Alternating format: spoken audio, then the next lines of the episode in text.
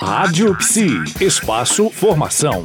E voltamos nesse último dia de conversa com o nosso especial com a Maria Conceição Corrêa Pereira, que é mestre em psicologia clínica, doutora em neuropsiquiatria e ciências do comportamento, é psicóloga investigativa de acidentes aeronáuticos, professora da Escola Superior de Aviação Civil em Campina Grande, na Paraíba. E Conceição, para finalizarmos, alguma coisa que a gente deixou um pouco para trás, eu gostaria que você falasse sobre a questão da fisionomia, ergonometria, e também da questão da medicina aeroespacial. É uma das últimas coisas que a gente faltou falar aí nesse bate-papo todo nosso. E em seguida eu gostaria que você deixasse uma mensagem para toda a categoria. Pois bem, o, o que você me, me pergunta sobre a, a condição da, de, de nós psicólogos nos envolvermos um pouco com teorias advindas da ergonomia, da fisiologia e, e da medicina aeroespacial, eu até diria da fisiologia de voo.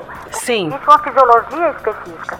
O que, que eu poderia dizer? Que, que nós trabalhamos em um sistema que exige uma complexidade maior, porque exige uma relação do homem com a máquina, e que antes de qualquer outra coisa ele precisa funcionar oferecendo a possibilidade de segurança.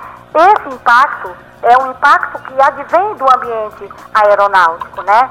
E assim a gente precisa pensar no desempenho desses profissionais né, que vão atuar nessa área, tanto no contexto individual como coletivo.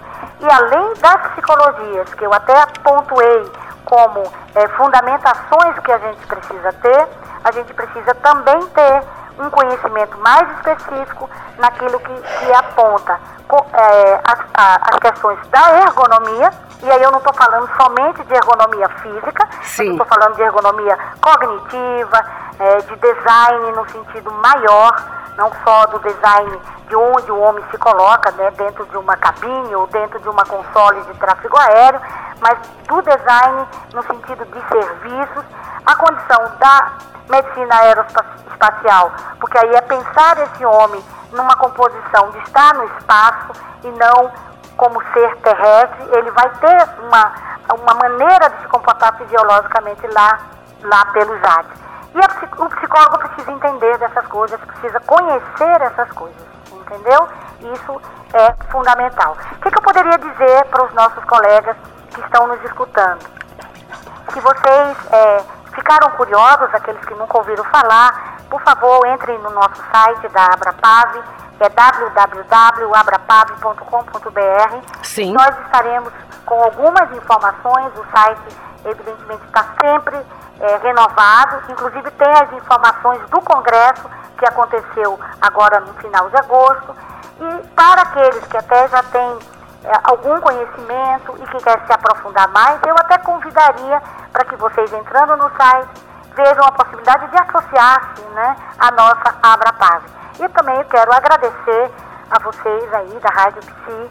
Foi muito bom ter esse momento com vocês. Espero ter trazido alguns esclarecimentos e, claro, nos colocamos à disposição dentro da associação para levar mais esclarecimento e fazer com que a nossa psicologia voltada para a aviação ela possa ter maior visibilidade no mundo da psicologia. Muito obrigada. Muito obrigada a você, muito obrigada por esse especial, muito obrigada por estar aqui na coluna Espaço Formação na Rádio Psi. Muito interessante a nossa conversa. Realmente, eu acredito que muita, muitas pessoas, até mesmo da classe, poderiam não estar sabendo de, dessa especialidade tão fantástica dentro da psicologia. Muito obrigada, viu, pela sua participação. Obrigada. Até uma próxima conversa. Muito obrigada. Até lá. Tchau, tchau, pessoal. Rádio Psi. Conectada em você. Conectada na psicologia.